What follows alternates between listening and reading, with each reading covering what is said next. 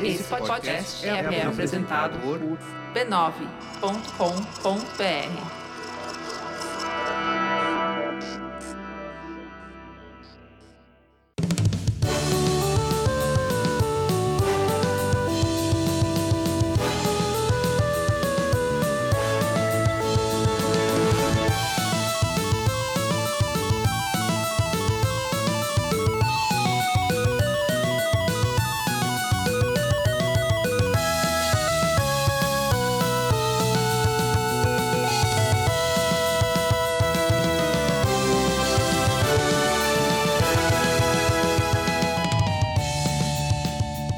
Ao vivo, Poco Pixel Classic Edition, eu sou o Adriano Brandão, do meu lado tá o Danilo Silvestre, tudo bom? Tudo bom, beleza? Maravilha! O que, que é Classic Edition, Danilo?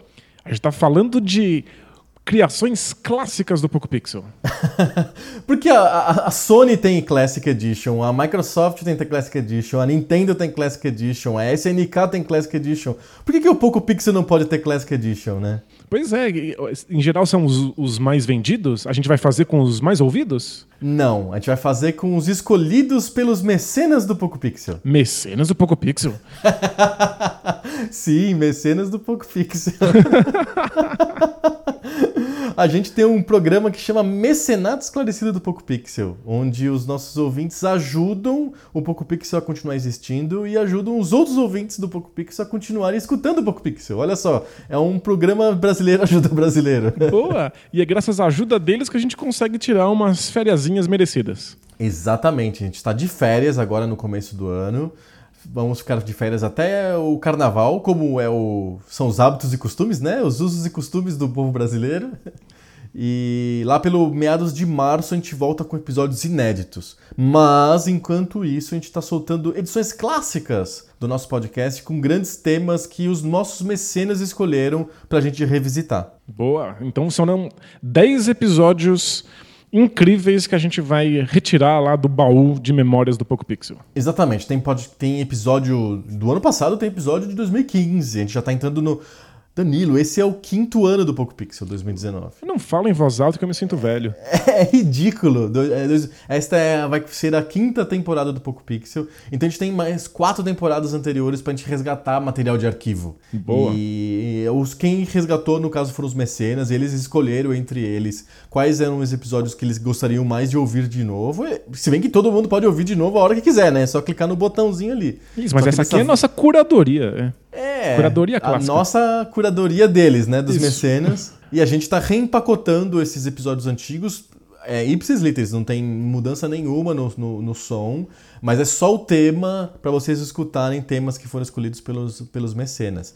Tem desde como montar um console retro gamer até Atari, passando por jogos esquisitos. Tem todos os temas possíveis nessa recapitulação aí do Poco Pixel Classic Edition. Boa, se você não ouviu, vale conhecer esses episódios clássicos, porque eles fazem parte da nossa história. E se você ouviu, vale a pena relembrar deles, porque como a gente tem cinco anos de história agora, é muito fácil esquecer das coisas que aconteceram lá no comecinho. É muito engraçado escutar a gente falando sempre as mesmas coisas desde 2015. É muito divertido. É isso, são 10 episódios repeteco, episódios clássicos, e aí voltamos no meados de março com episódios inéditos do Poco Pixel. E não são só episódios inéditos, a gente volta também com outras novidades. Aguardem. Vai ter várias coisas aí, vai ser incrível, vai deixar todo mundo de boca aberta. Boa. E olho esbugalhado. igual, igual o Rio Hayabusa. Boa. é isso, semana que vem a gente volta com mais Classic Edition ou se o episódio que você estiver ouvindo for o último da série clássica, um episódio novo do Poco Pixel para você. Legal. Valeu! Tchau!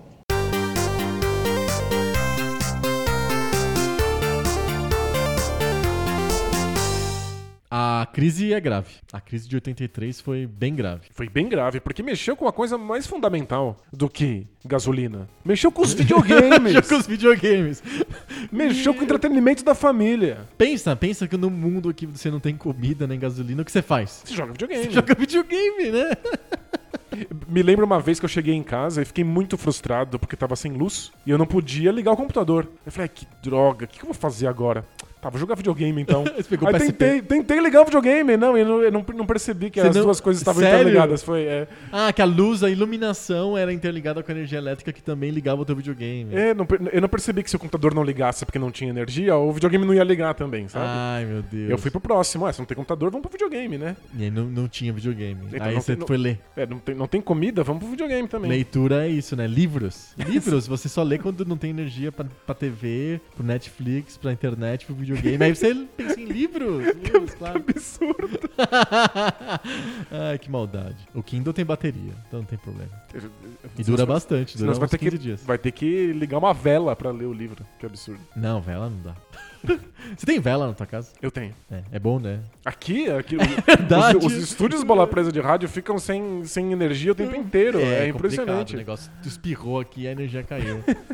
É impressionante. Mas vamos falar de 83. Eu Boa. sei que a gente tá com muita vontade de falar de 2018, mas do- 93, 83 nos chama. O que, que aconteceu em 83? Todo mundo fala da tal do crash da indústria de videogames de 1983. Que o ET foi lá e acabou com a indústria.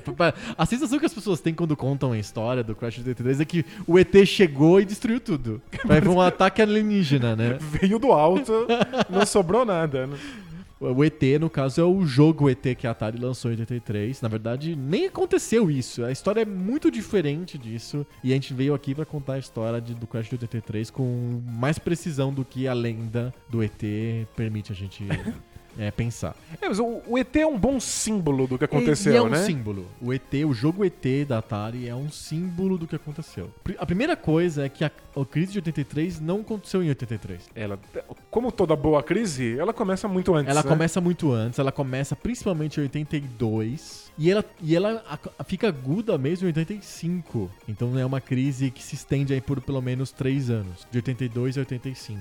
Em 83 ainda a indústria estava pujante. A indústria fez em 83 tipo 3 bilhões de dólares de receita. Uau. Só que em 85 ela fez 100 milhões de dólares de receita. Tipo, ela desapareceu de 3 bilhões para 100 100 milhões. milhões. Mas tem- o, que, o que causa essa crise, né? A gente fez uma boa pesquisa antes do- da- dessa gravação. Esse é da- dos famosos episódios que a gente faz pesquisa. né? É um desses casos, né? É um desses casos. E assim, tem várias teorias pra explicar o que aconteceu, e, bas- basicamente o que aconteceu nessa crise de 82 e 85. A, a primeira, a primeira teoria que diz é que tinha muito console nas lojas. E aí a gente percebe, lendo sobre isso, a gente percebe que tem um componente muito interessante que a gente não costuma pensar muito e que talvez exista forte até hoje, que é espaço físico das lojas. Pensa numa época que você tem sete videogames, sete consoles, cada um com jogos exclusivos e jogos saindo pelo ladrão. E o único jeito de você vender isso é em loja física. Não tem e-commerce, não é baixa na Steam, não baixa no PSN. O único jeito de dar vazão pra tudo isso de videogame que acontece é em loja física. Uma loja física precisa ter todos esses consoles, todos esses jogos pra esses consoles disponíveis pra você pegar na hora. Tem que fazer estoque. Tem que fazer estoque, tem que ter espaço na loja, tem que ter gôndola, tem que ter prateleira, tem que ter exposição. Ó, na época, em 82, 83, além do Atari 2600, tinha o Odyssey 2, tinha o Intellivision, tinha o ColecoVision, aí tinha o Coleco Gemini, que é um que é console compatível com o Atari 2600. Que é um, um clone. É um clone. Aí tinha o Coleco XPTO, que eu não me lembro agora o nome, que era compatível com o Intellivision. Que era o clone do Intellivision. Que era o clone do Intellivision. Então tinha um clone do Atari e um clone do Intellivision. Isso. Aí tinha o não sei quem que fez um outro clone da- do Atari 2600. A própria Atari já tinha lançado o Atari 5200, 5200, é. que tinha jogos próprios e compatíveis com o Atari 2600. É, o, o, o, o 5200 rodava os jogos do 2600. Ou tinha seja- muito console. E são, são muitos Nos consoles Estados Unidos, a gente nem tá falando assim no Brasil, da Milmar. que tinha 400 bilhões de clones idênticos, E né? Top Game, Super Game, Turbo, Turbo Game. Não, não. A gente tá falando dos Estados Unidos, que é um mercado que não tem mercado cinza. Eram marcas mesmo que tinham, que tinham que fazer é, e mandar estoque lá pra Sears, pra JCPenney, pra Macy's, assim, sabe? Pra vender. E essas lojas não tinham mais espaço pra mostrar tanto videogame. E, e- É ridículo. É, é o problema absurdo, de espaço né? em loja. Acaba o espaço físico, você não tem como expor esses jogos, você não tem como guardar esses jogos. E, mais importante, você não tem como fazer isso de uma maneira que seja organizada o suficiente pro público entender o que tá acontecendo. E eu acho que essa é uma, uma dificuldade gigantesca. Você chega na loja, chega na Macy's e aí você quer um videogame. É, tem sete. E aí? Especialmente numa época em que as pessoas associam muito videogames a um jogo, sabe? As pessoas vêm, vêm de um período em que você compra um console e ele simplesmente roda uma única coisa. Você compra lá o videogame do Pong. Isso. Que é a experiência do arcade, né? Tipo, Exato. tem uma máquina que roda uma coisa só. E aí você passa a comprar um console que tem possibilidade de ter muitos jogos diferentes. Quais desses jogos que você vê na loja podem rodar no meu videogame? E, E os, os consoles, qual console que eu compro? É, qual, qual eu quero desses? entrar no mundo dos videogames. Eu chego na loja, tem.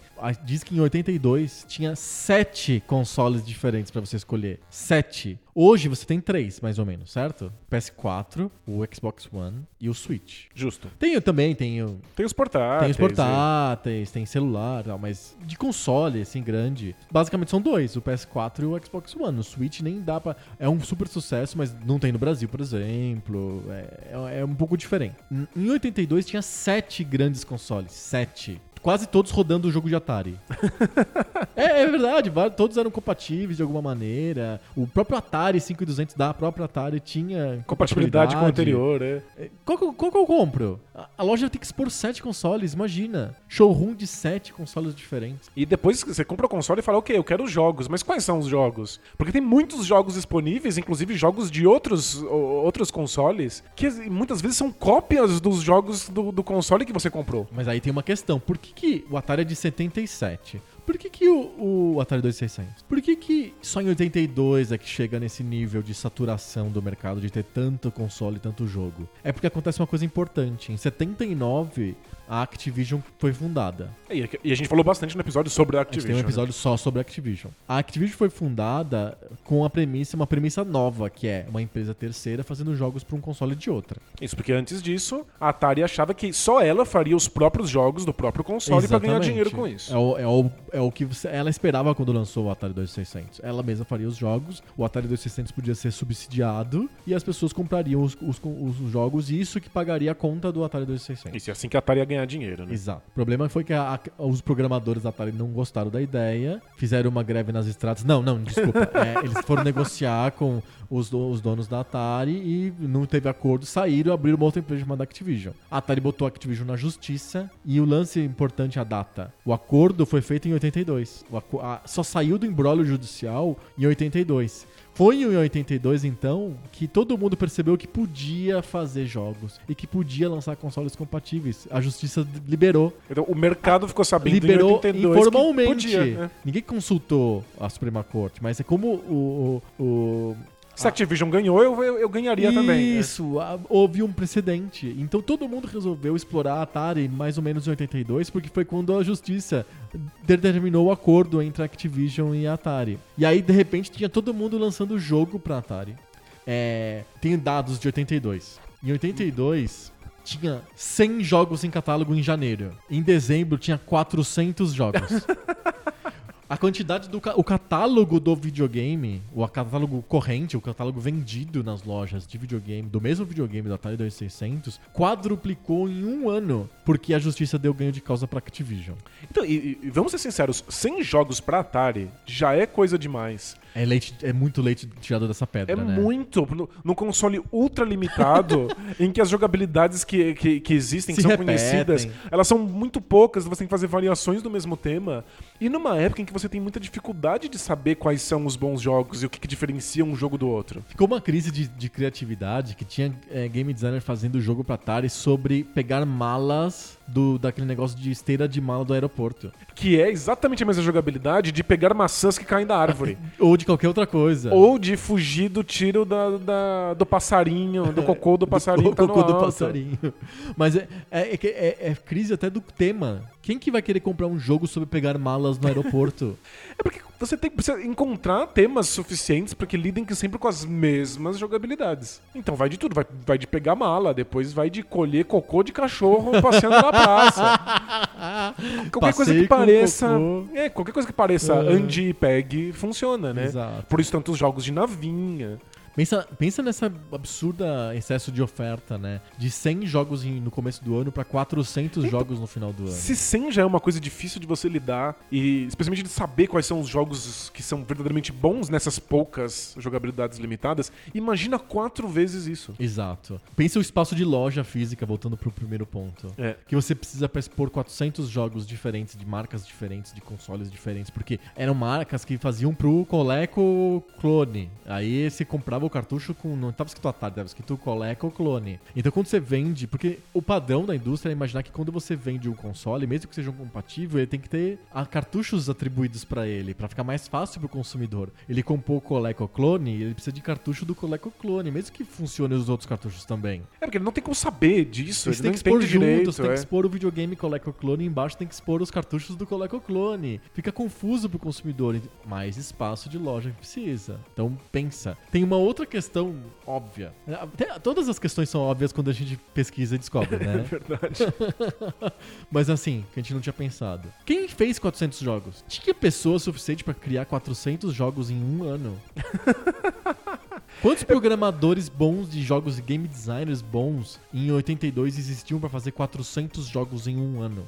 Porque a gente tá falando de muitos jogos sendo feitos muito rápido num console que tem limitações evidentes. Então você precisa simplesmente cuspir qualquer bobagem pra conseguir chegar num número desses, né? Tipo, a Activision fez alguns dos melhores jogos do, do Atari. né? A porque, gente teve tinha, porque tinha bons, bons profissionais, bons criadores de jogos trabalhando na Activision. Eram os melhores caras da Atari que se rebelaram e saíram. E es- esses melhores caras, se fossem obrigados a soltar um jogo por semana, iam fazer merda. E é eventualmente o que vai ser o caso do ET. É um grande game designer que tem duas semanas pra fazer um jogo e aí sai o ET, que é um baita de um fracasso. Já conversamos sobre o ET. Tem um tópico ET. Tem um tópico ET. Tem, tem um tópico ET. Justo. Mas eu acho que o, o ponto é: você não pode fazer com que esses caras cuspam muitos jogos no, em, em um curto período de tempo. Porque eles acabam saindo coisas horrendas. E tem mais, além dos mesmos programadores, mesmo que bons, terem pouco tempo pra fazer 400 jogos, eles têm que contratar novos programadores que Pra nem dar conta, sabiam é. fazer jogos, que nunca foram game designers, que faz- faziam outras coisas, trabalhavam em outros, outros lugares, que foram chamados às pressas pra fazer essa, essa oferta ser cada vez maior. Então, lembrando que o pessoal da, da Activision teve o treinamento na Atari pra fazer os jogos para, para o console. Muitos não tinham. É, você tinha que contratar pessoas que nu- nunca tiveram nem O cara só perto fazia da, da arcade, Atari. né? sei lá. O cara nunca tinha feito Atari. E aí ele, ele é obrigado a fazer jogo de Atari porque não tem programador de Atari especializado no mercado. Então começa a ter uma crise de abastecimento de programadores de, de, de, de, de Atari Gente, 2600. procura-se programador para jogo de Atari feito em uma semana. É, exato. Então tem menos programadores, menos tempo pra fazer os jogos. Gente, tem é um primeiro problema. Então a qualidade dos jogos cai muito. O segundo problema é um problema de matemática. Tem várias coisas na economia e na- no mercado que você não precisa de pensar na qualidade, na, no marketing, na demanda, na distribuição pra você sacar o que vai acontecer. Às vezes só matemática básica já te diz o que vai acontecer. Se você tem um mercado que você tem 400 jogos disponíveis, a chance de você ter alguns jogos liderando o mercado, de terem grandes vendedores, é muito pequena. Quanto menos jogos disponíveis, a chance de você ter alguns jogos que são grandes sucessos é bem maior. Faz todo sentido. Se você tem 400 jogos, tem muito jogo disponível no mercado. E pouca informação sobre eles, né? Dilui demais a, a- a informação que as pessoas têm sobre os jogos, mas a, a probabilidade estatística, mesmo que todos eles estejam no mundo ideal, amorfo, em condições normais de temperatura e pressão, em que todos os jogos têm a mesma divulgação e ela é adequada, só o fato de serem 400 já faz estatisticamente a chance de você ter alguns que sejam grandes líderes de vendas muito pequena. E mesmo os líderes vão vender pouco, porque são muitos jogos. Faz, faz todo sentido. Você dilui o, o- o público, né? Exatamente. Mas ainda tem é, a questão da divulgação é, prejudica ainda mais essa situação, porque você chega numa loja e fala: "Eu quero um jogo de tênis". Tem sete. Tem sete jogos de tênis Todos diferentes. Todos eles muito parecidos, muito próximos. Ele, você vai pela arte da capa, escolhe qualquer Você um vai deles. pelo um que é do, do, sei lá, do John McEnroe, sabe? Você pega um tenista e põe na capa pra tentar vender mais. Exato. E, e pega o jogo de futebol do Pelé. Isso. E aí você compra isso, outras pessoas vão fazer exatamente o mesmo movimento que você e vão comprar outro jogo. Exato. Né? Aí- Não, não existe um critério, Não porque tem na- um a qualidade não é evidente. Você não, Não- testa o jogo, você não vê o, o jogo num vídeo antes, Isso. você não lê uma resenha. Perfeito. Não tem campeão. O que acontece? Política dos- das lojas. As lojas mantêm os que vendem mais e devolvem o, o, o estoque para os fabricantes do que vende menos e, e fala: substitui esses que eu tô te mandando Pelos, os pelos que, vendem, mais. Não, não tinha isso no, no- em 82, durante, durante o ano, em 83, quando tinha muito jogo disponível no mercado, quando a, a, a empresa, a loja, ou a Sears, devolvia pra, pra sei lá, pra Imagic, uma- a mesa do Demon Attack, a Imagic. É uma das grandes, um dos das grandes game estúdios de jogos de, daquela época, junto com a Activision, era a Imagic. Aí devolve lá pra Devolve, ó. Esses aqui não venderam, não. Me dá só Demon Attack, sei lá. É, você você me mandou 72 jogos diferentes, vendeu só o Demon Attack. Então, Isso. Não queremos. Não queremos. Com o tempo, não funcionava mais, porque não tinha nenhum que eles conseguiam identificar como o jogo que vendia. Então, simplesmente, a loja mandava pra Imagic, ó, não queremos mais isso. Tá ocupando espaço na nossa loja, você tem outra coisa? E a Imagic não tinha outra coisa pra substituir. E também não tinha dinheiro pra devolver pra loja. Por causa do esquema. Tem vários esquemas de comercialização de produtos em lojas. É. Um dos esquemas é o esquema em que a fábrica coloca, o produto não foi comprado pela loja, ele tá lá sob consignação, e a loja, a loja fica com o lucro do que conseguir vender e devolve o que não consegue vender, e o, o do prejuízo fica pra fábrica. Outros esquemas é a loja vai lá e compra antecipado, e o prejuízo é dela. Tem vários, vários jeitos diferentes.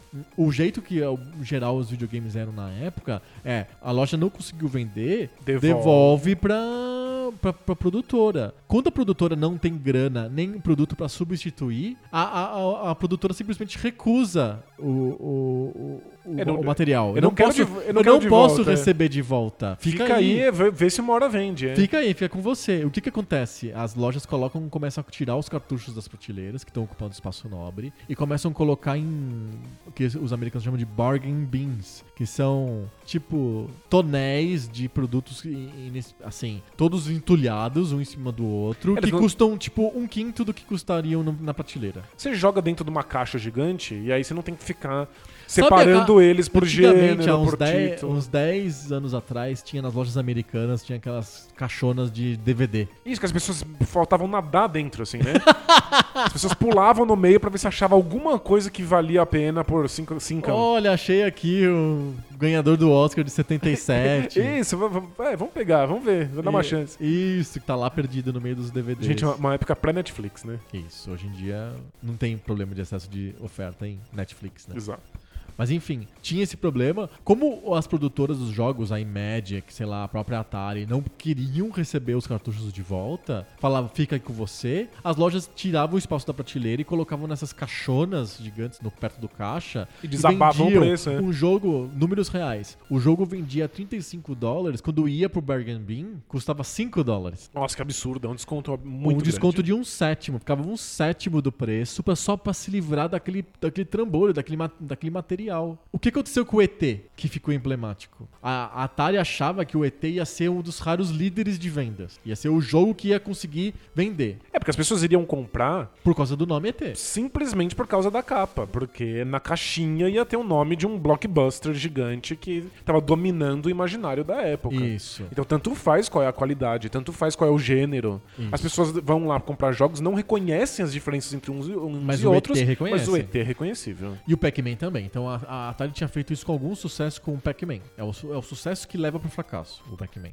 Então o Pac-Man eles fizeram atrasado, o jogo era uma bosta, mas eles lançaram o Pac-Man 82 com muitos cartuchos e ele realmente vendeu. Então a Atari falou: boa, eu consigo sair dessa lama geral com um título chamativo. Aí eles fazem a mesma coisa com o ET. Eles pegam lá a franquia do Spielberg e lançam, só que eles lançam o mais rápido possível, porque eles não podem deixar o filme sair da memória das pessoas. Isso, tem, tem, tem que pular nesse trem. né? Tem que pular no trem rápido. Aí eles fazem o jogo rápido e eles põem pra vender. Mas o, o jogo não vende. Pior ainda, as pessoas compram e devolvem o jogo pra loja. Então, acho que essa, essa é uma das questões sobre, o- sobre o ET. O jogo não vendeu o quanto a Atari imaginou que Isso, venderia. ela vendeu bastante, mas não foi o líder que eles imaginavam e nem vendeu tanto quanto o Pac-Man. É, mas o ET vendeu quase um milhão de unidades. E tal- talvez esse seja o maior problema do ET. Ele não vendeu quanto se imaginava, então a Atari ficou com um excesso de cartuchos que já tinham sido produzidos por conta disso, não tinha mais o que fazer com eles. Mas vendeu muito mais do que deveria, dada a qualidade do título.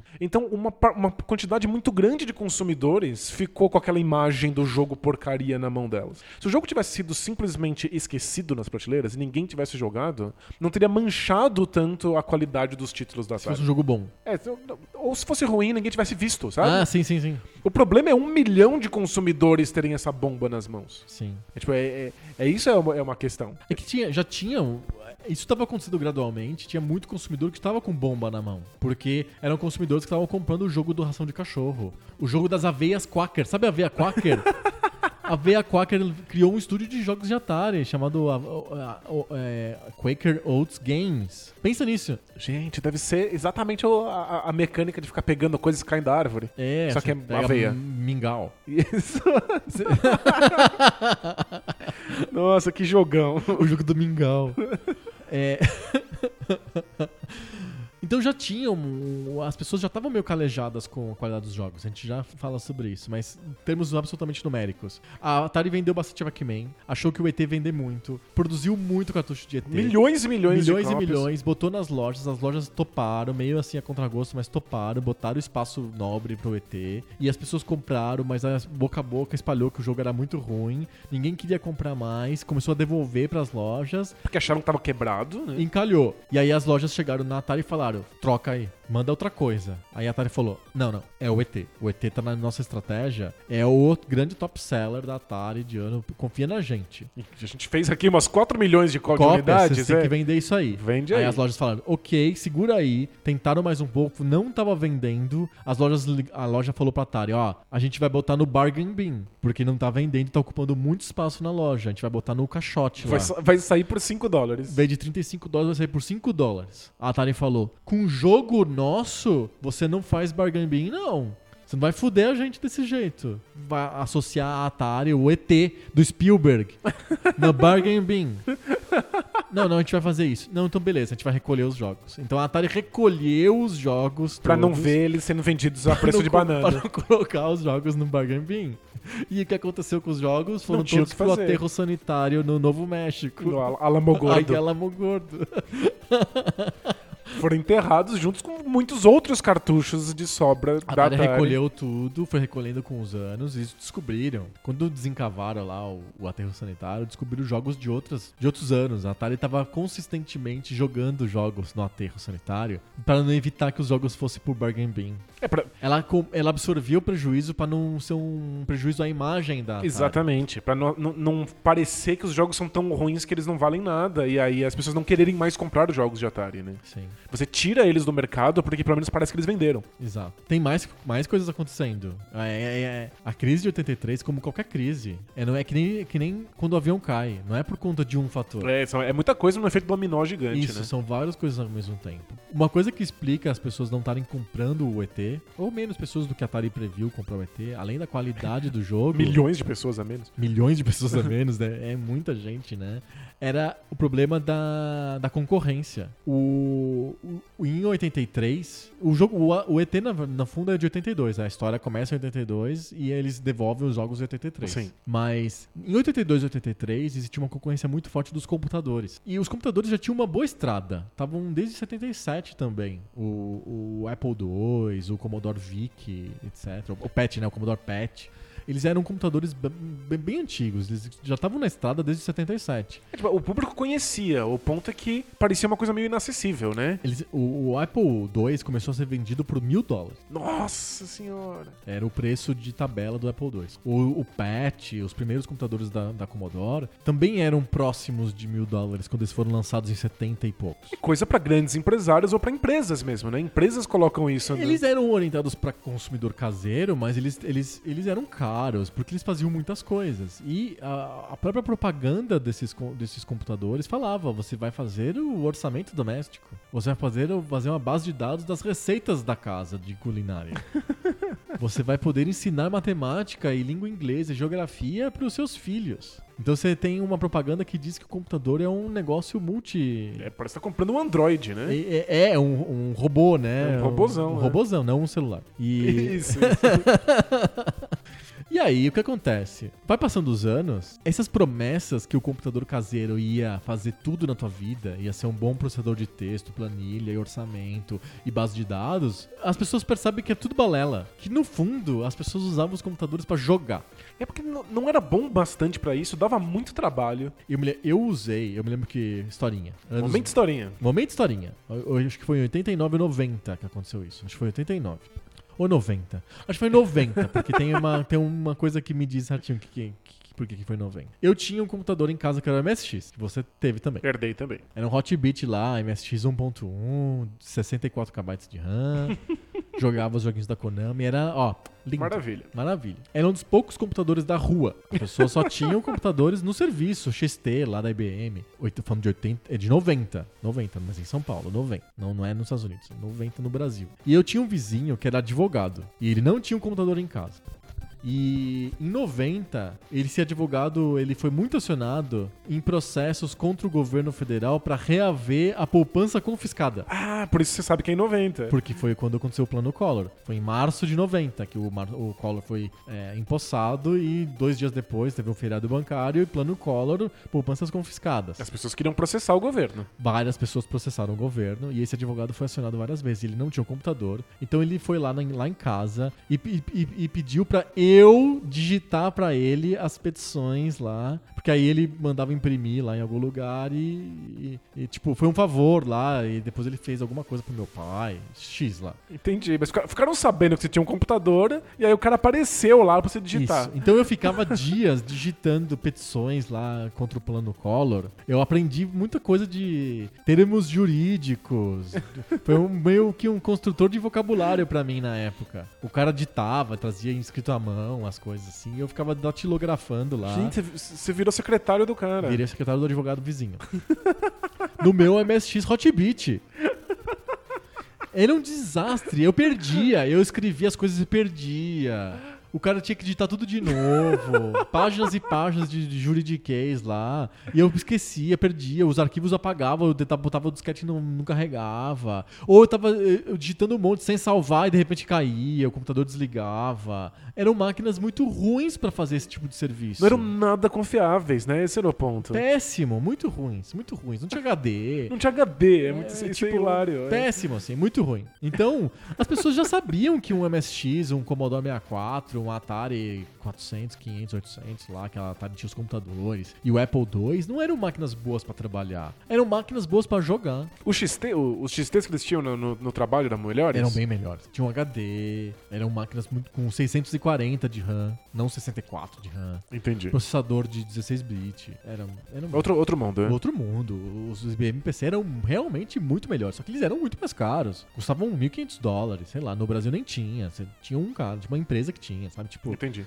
era realmente. Muito caro. Muito caro, muito diferente um, um, um- um IBM PC. Então, os computadores de 8-bit, tipo o MSX, eram. E nos Estados Unidos, o Commodore 64 e o Apple II, eram horríveis pra trabalhar. Eram videogames. É, Eram os- videogames.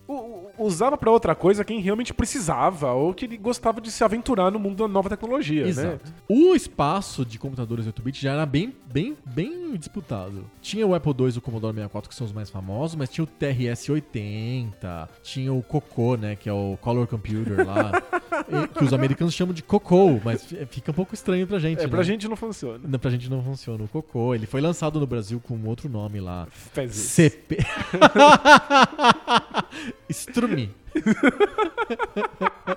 Com S e Y, né? Strumi. Não, ele foi lançado como CP, alguma coisa lá. Entendi. Enfim, o... tinha muitos computadores e começou a ter uma guerra de preços entre os computadores. Chegou um ponto que em 82, olha o ano de novo. Opa! É, O episódio chama 83, mas tudo começa em 82. Em 82, o, o Commodore 64 estava sendo vendido a menos de 200 dólares por causa da guerra de preços. E imagino que a tecnologia tenha se barateado com, com o passar do tempo A também, tecnologia né? foi barateando e tinha muito concorrente, todo mundo querendo subsidiar o mercado de alguma maneira. A Commodore começou a vender o Commodore 64 por 199 dólares. Era mais barato que o Atari 2600. E era muito, muito E superior. Era infinitamente superior para aquilo que todo mundo sabia que para que servia aquele computador. Jogos. Jogos. Então, tipo, você vai comprar um Atari pelo mesmo preço de um computador que joga tem jogos muito melhores e que você pode enganar e falar que pode ensinar geografia pro teu filho? Isso, que você pode. O, o teu Digitar vizinho vai a aparecer lá é. pra, pra- pra pedir petição. É. Pra escrever o negócio pro advogado lá, contra o governo. Sabe? Tipo, você compra o computador. Então as lojas começaram a dar mais espaço físico nas lojas pra Commodore, pro próprio computador da Atari, pro TRS-80, pro Apple II. Então, vai somando tudo. Então, tipo, o, o interesse no Atari já é menor. O interesse nos jogos do Atari diminui. Esse é o interesse que sobra, ainda diluído por muitos clones diferentes e por muitos jogos que são cuspidos no mercado. E além disso, o Atari era uma bosta. Isso. O, o- o ET do Atari o era uma ET bosta. do Atari é. era uma bosta. Então, as pessoas chegaram e não compraram o ET, porque eles elas estavam comprando os jogos do Commodore, por exemplo. Comprando de jeito muito mais fácil. Amigo copiava o disquete e dava pro outro. Era era disquetão, fita cassete, super mais barato do que os 35 dólares lá do que vendiam um jogo de Atari. Então, tipo, tudo fazia com que os videogames começassem a ser micados pras lojas. Faz todo sentido. Em 84, já passando um pouco dessa, dessa- de- o auge da crise, 84, 80 84, 85, as lojas recusavam a expor os videogames e os cartuchos de videogame. Não, não, não queriam saber disso. Se, se você conseguir vender, vai ser por 5 dólares lá no baldão, né? E tem isso, o, o consumidor que começa a perceber que os jogos são muito parecidos, primeiro é que não precisa comprar outros jogos. Você compra meia dúzia e fica com eles, né? Exato. Meia dúzia é muito, né? Compra três jogos e fica com eles. Outra é que você vai lá e tem o jogo custando 35 dólares e os outros custam 5, você pega o de 5 mesmo, porque tanto faz. Claro, Né? óbvio. É a, a famosa sensação PlayStation. De pegar o jogo de baseada. É, o pessoal comprava jogo de baseada porque sabia que todos eles tinham mais ou menos a mesma qualidade Era duvidosa ruim, né? mesmo. Então tanto faz, sabe? É, você- Por que, que a gente tem que fazer depois um episódio perguntando o que aconteceu com, por que, que o PlayStation não quebrou que nem o Atari quebrou, né? Nossa, é. dá- um episódio, né? Como, como é que o Atari se sustentou? Porque a Sony não tinha as políticas que a gente vai comentar daqui a pouco da Nintendo pra preservar o mercado. Lançava muito jogo pro PlayStation e a qualidade era na média baixa. Era, em geral era horrível. é. Tipo, o que, né? O que, que aconteceu, né? Enfim, voltamos ao Atari.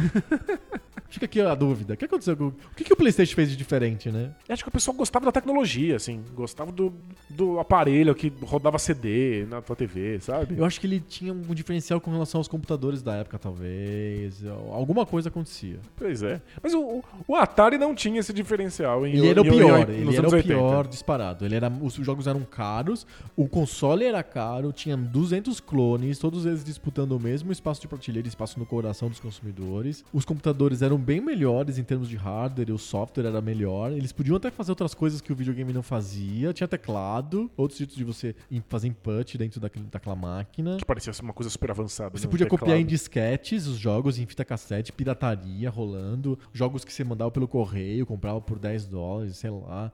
Era um ambiente muito difícil para os videogames sobreviverem. Sem dúvida. Com esse excesso de jogos, enfim, a coisa só piorou. É, o, o- o excesso de jogos é, é- é extremamente nocivo para um, um console que já tá meio baleado. Aham. Porque as pessoas. A, a- a Atari tinha, tinha motivo pra querer tirar os ETs do mercado e enterrar em Alamo Gordo. Porque a questão da imagem ela é muito forte. Sim. O, o público para de confiar num- num- num- no- numa marca quando vê que os jogos são vendidos muito barato e todos eles têm mais ou menos o mesmo grau de, de, de qualidade duvidosa. Exato.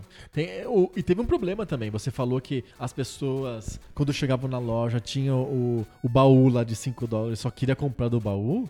As, várias empresas que não eram a Atari, que tinham custos, esquema de custos mais baixos e programadores inexperientes e tal, começaram a fazer jogos pro Bargain Bin. Isso, faz, faz todo sentido. Então eles começaram a pegar programadores baratos e fazer jogos feitos em uma semana e, e imprimir a iPron lá e mandar pra loja pro Bargain Bin, já direto pros 5 dólares. É, cê- ganhar no long tail, tentar ganhar no, no- na, na venda pulverizada. Que o Cê- pessoal no mercado chama de vender cachaça. Vender cachaça? É, você vende bem pouquinho, assim, muitas milhões de vezes, aí você ganha algum dinheiro. Entendi. É porque che- chega um momento que você começa a clonar não só a tecnologia, você começa a clonar o código. Você faz tudo igual. Você começa Engenharia a fazer. reversa. É, você faz engenharia reversa, vê como é que é o código daqueles joguinhos ali que são muito simples e faz 300 cópias deles, um de cada cor.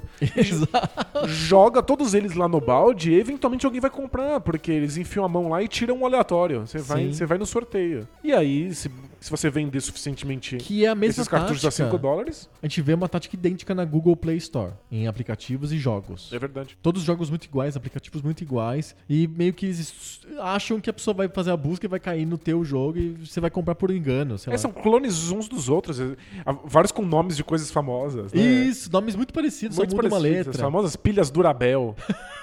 é, o- As TVs Schlarp. Exato. Aí você faz isso e eventualmente alguém paga 99 centavos no seu jogo. e se, você tem erros o suficiente, você consegue juntar uma grana. Isso, você gastou tão pouco pra fazer o teu jogo mesmo, porque ele é a clone de alguém, só um código roubado, ou um código open source, sei lá, que você compra na Índia por 20 dólares. É, mas é que isso só é viável no mercado em que as pessoas não esperam muita qualidade mesmo do produto. Sim. né? Em que- ou que as pessoas não têm nenhuma informação sobre o que, que é, o que tem mais qualidade do que o outro. né? Isso é feito pra compras às cegas mesmo. Sim. É realmente enfia a mão dentro desse, de- de- desse balde de cartinha e sorteia uma. É, é isso. E aí sai um cartucho É ali de ração de DVDs, comida. É igual os DVDs, os caras faziam lá os filmes lá dos carrinhos, lembra? Tinha o Pixar Carros e alguém fez o, o filme mal- super mal feito, assim, no, sei lá, no 3D Studio em casa, assim, dos carrinhos. E vendia nos bargain bins da Americanas, o pessoal comprava. Você falou das lojas americanas? Aí isso existe até hoje. Você vai lá, tem a Branca de Neve versão. É porque é dos. Estúdio Cocô. É porque, Pocahontas versão é Estúdio são XYZ. histórias de direito autoral livre, né? São domínio público, né? A Branca de Neve, Pocahontas e, sei lá, Cinderela. São histórias antigas, né? Não estão em direitos autorais. Então, eles pegam todos, tudo que a Disney fez e fazem versões bizarras de animação extremamente questionável. Nossa, E horrível. botam ali pra vender por uns trocados. E aí você pega ou as pessoas que se enganam, São ou as pessoas desinformadas, né? desinformadas, ou as pessoas que falam assim, tanto faz. É pro meu filho. Ele nem vai perceber Não vai a diferença. perceber que você é da Disney. Carros é- ou carrinhos, tanto faz. Exatamente. A diferença é o que? O tamanho do carro? Não tem- E é isso. e é- tem muito a ver com, com, com o mercado de Atari, porque as pessoas estão desinformadas, elas não esperam muita qualidade e elas também estão comprando pros filhos. Sim. Muita gente tá co- indo lá comprar jogo e falando, ah, meu filho que vai jogar, tanto faz. Qual, qual jogo de basquete Fecha que é, o pega qualquer um. enfia a mão no negócio lá e traz os jogos. Compra o mais barato.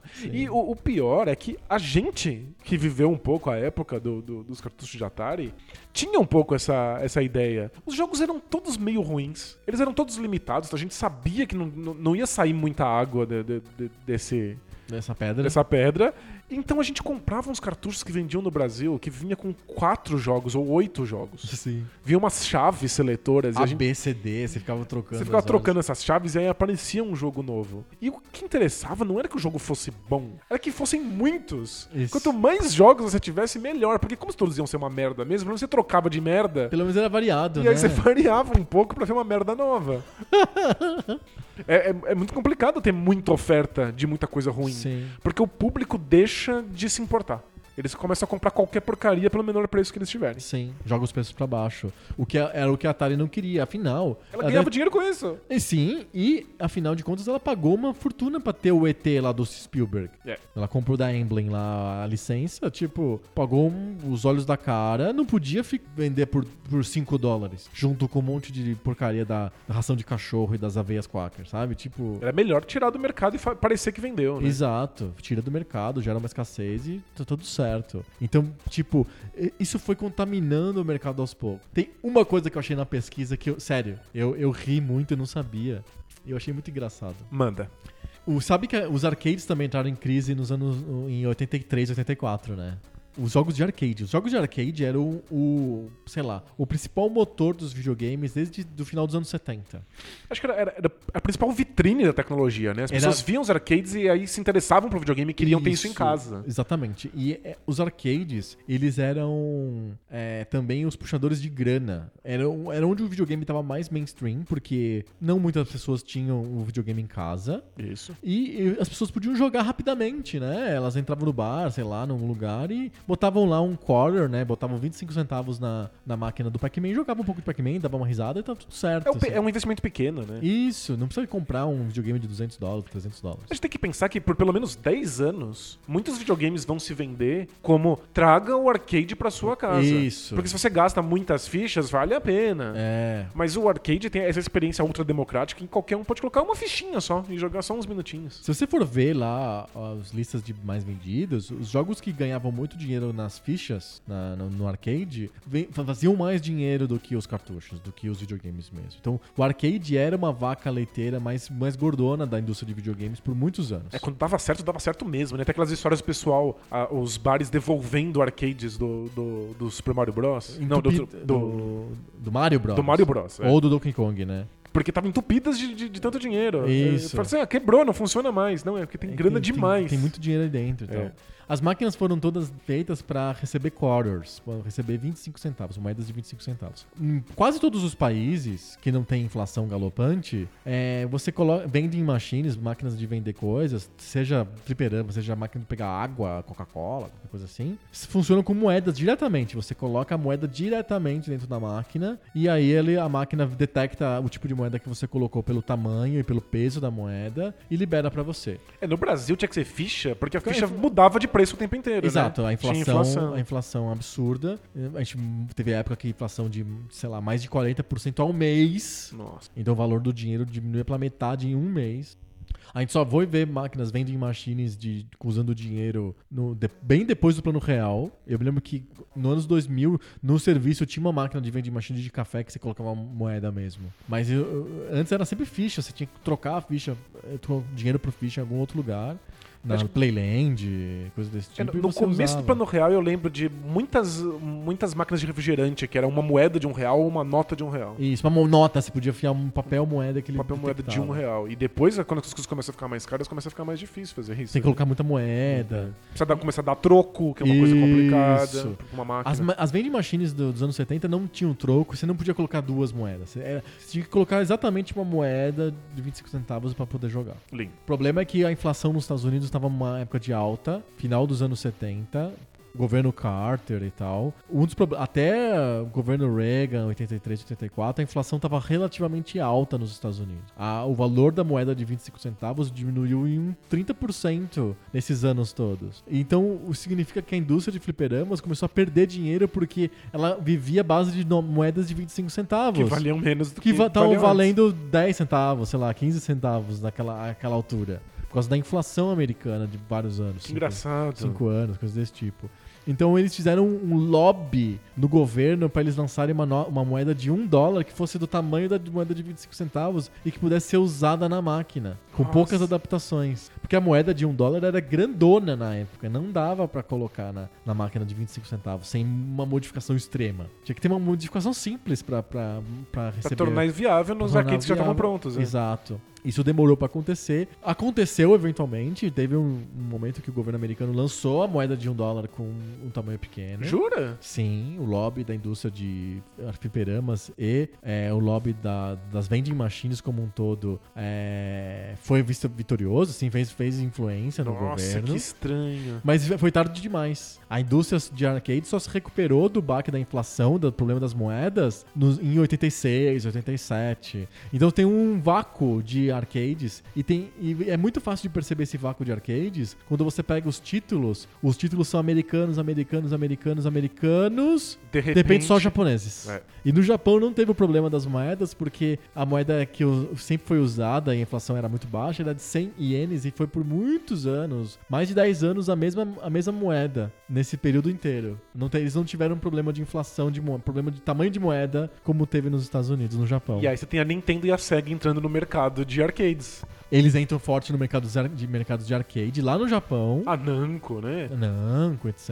Já, já eram fortes na época do Pac-Man. A Namco é, um, é a estúdio do Pac-Man mas fica pra lá, né? E acontece a mesma coisa com a indústria de videogames. E é o reflexo mais óbvio do Crash de 83, que aconteceu entre 82 e 85, na verdade, é que a indústria de videogames mudou pro Japão. Mudou pra onde as empresas de fliperama estavam mais fortes. Porque as empresas de fliperama nos Estados Unidos e as empresas de computadores, cada vez mais baratos sucateados, e as empresas de videogames que as lojas nem queriam vender mais, estavam todas quebradas. O, o, mercado migrou totalmente pro Japão. Faz todo sentido. É, é, é o reflexo direto do problema de de, do problema de 82 e 85 é a, a migração do mercado pro Japão os Estados Unidos não, não conseguiu dar conta, ficou super, super saturado. Ficou saturado, as empresas não tinham mais financiamento através dos arcades, porque as moedas estavam perdendo valor, não estava valendo a pena, as, os, os, os, donos de bares não queriam colocar os arcades porque dava trabalho e aquele monte de moeda não valia muita coisa. As empresas perderam credibilidade no mercado, os jogos passaram a valer cada vez menos. Os computadores estavam muito baratos, começou uma crise generalizada, e em 83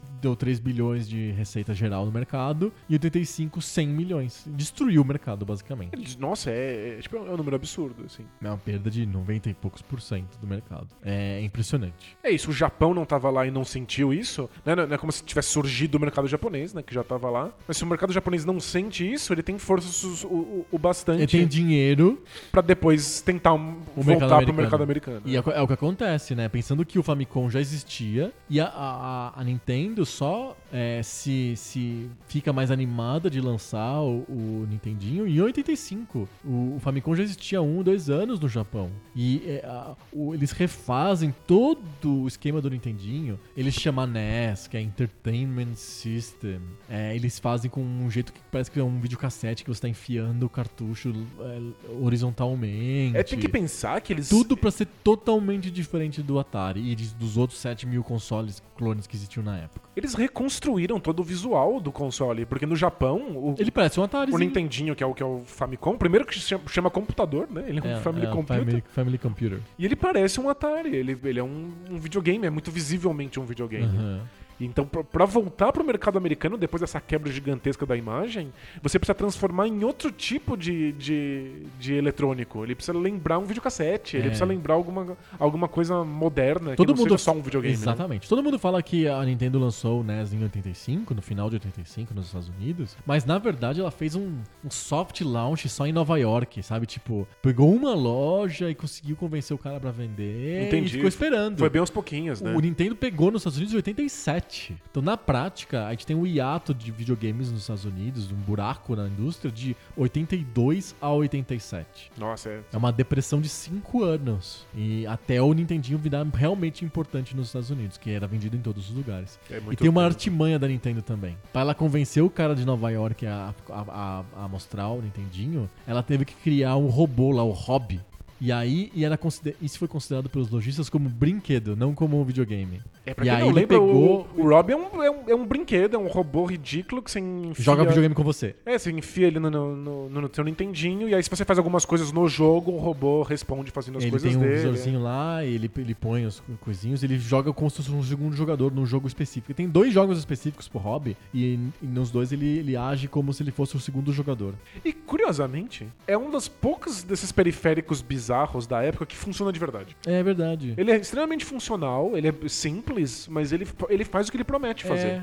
É, é, é exato. Os outros periféricos são péssimos. são péssimos, pistola, são desastrosos. São horríveis. Mas a pistola e o hobby, principalmente o hobby, eles foram feitos especificamente para o mercado americano para as lojas aceitarem dar espaço de loja pro Nintendo no setor de brinquedos. E não no setor de, de eletrônicos, onde ninguém queria colocar videogame por causa do, da Atari, dos clones, do, do Commodore. Todo mundo quebrou as lojas nesse sentido. Nossa, então, muito eles... legal. Você tem, tem que contornar tudo, todo o desastre que aconteceu no, no, no, Crash. E aí você tem que repensar como é que você posiciona o seu produto no mercado, Isso. né? Você faz um robô pra aquele treco virar um brinquedo. Ninguém mais jogou com robô. Serviu pro, pra isso, pra colocar a loja, botar aquele negócio no, no, pra vender. Senão... É, não teve suporte, não teve outros jogos, não teve nada disso. Não, não, acabou. Era só para poder engambelar as lojas nesse primeiro começo, nesse, nesse primeiro movimento, nesse, nesse finalzinho de 85, 86, as lojas ainda muito traumatizadas fantástico que tinha acontecido em 82 e 83. E em 87, não. Todo mundo queria vender Nintendo, porque todo... era um videogame, todo mundo sabia que era um videogame.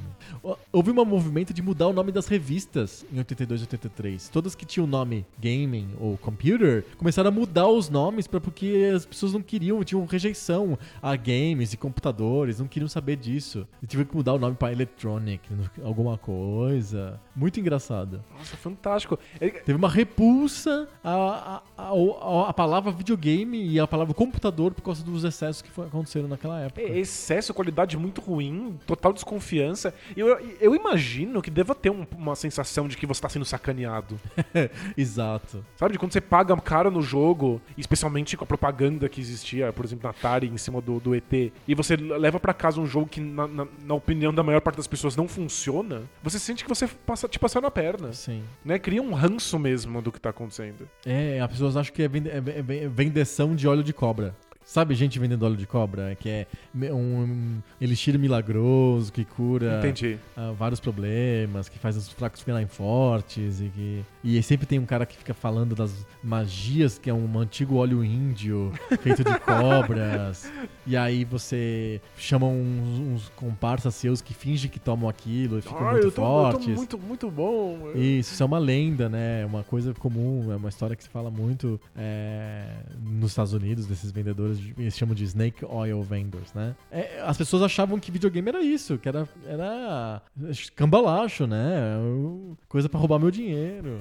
Tudo, tudo mal feito, tudo porcaria. Ficou sentido. mal associado a coisa ruim. Engraçado, né? Muito louco. E aí a Nintendo que, que depois se vira para recuperar tudo isso aí. Com controle de licenças, só licenciando jogos para contrato mesmo, não era qualquer um que podia lançar jogos. E ela impedia isso com um controle de cópias, com chip no cartucho que, e no chip no videogame que impedia qualquer um de fabricar o cartucho. Ela que tinha que fabricar o cartucho. E impedia um, fazer um limite de número de jogos no mercado para forçar as desenvolvedoras a fazerem jogos melhores, porque elas iam ter mais tempo para lançar, porque elas só podiam lançar cinco jogos no ano, então elas faziam jogos mais bem pensados, evitar inflação de jogos, controle selo de qualidade Nintendo, tudo isso feito para evitar repetir o que aconteceu na época do Atari. E um catálogo inicial de, de jogos de muitos gêneros diferentes e que de fato eram diferentes entre si, não eram tematicamente diferentes, eles tinham jogabilidades diferentes. Exato. Né? O Atari não, não, oferecia muita, muita diversidade de fato, né? Exato. Então é cê, isso. Você, você garante esse tipo de, de diferença, você,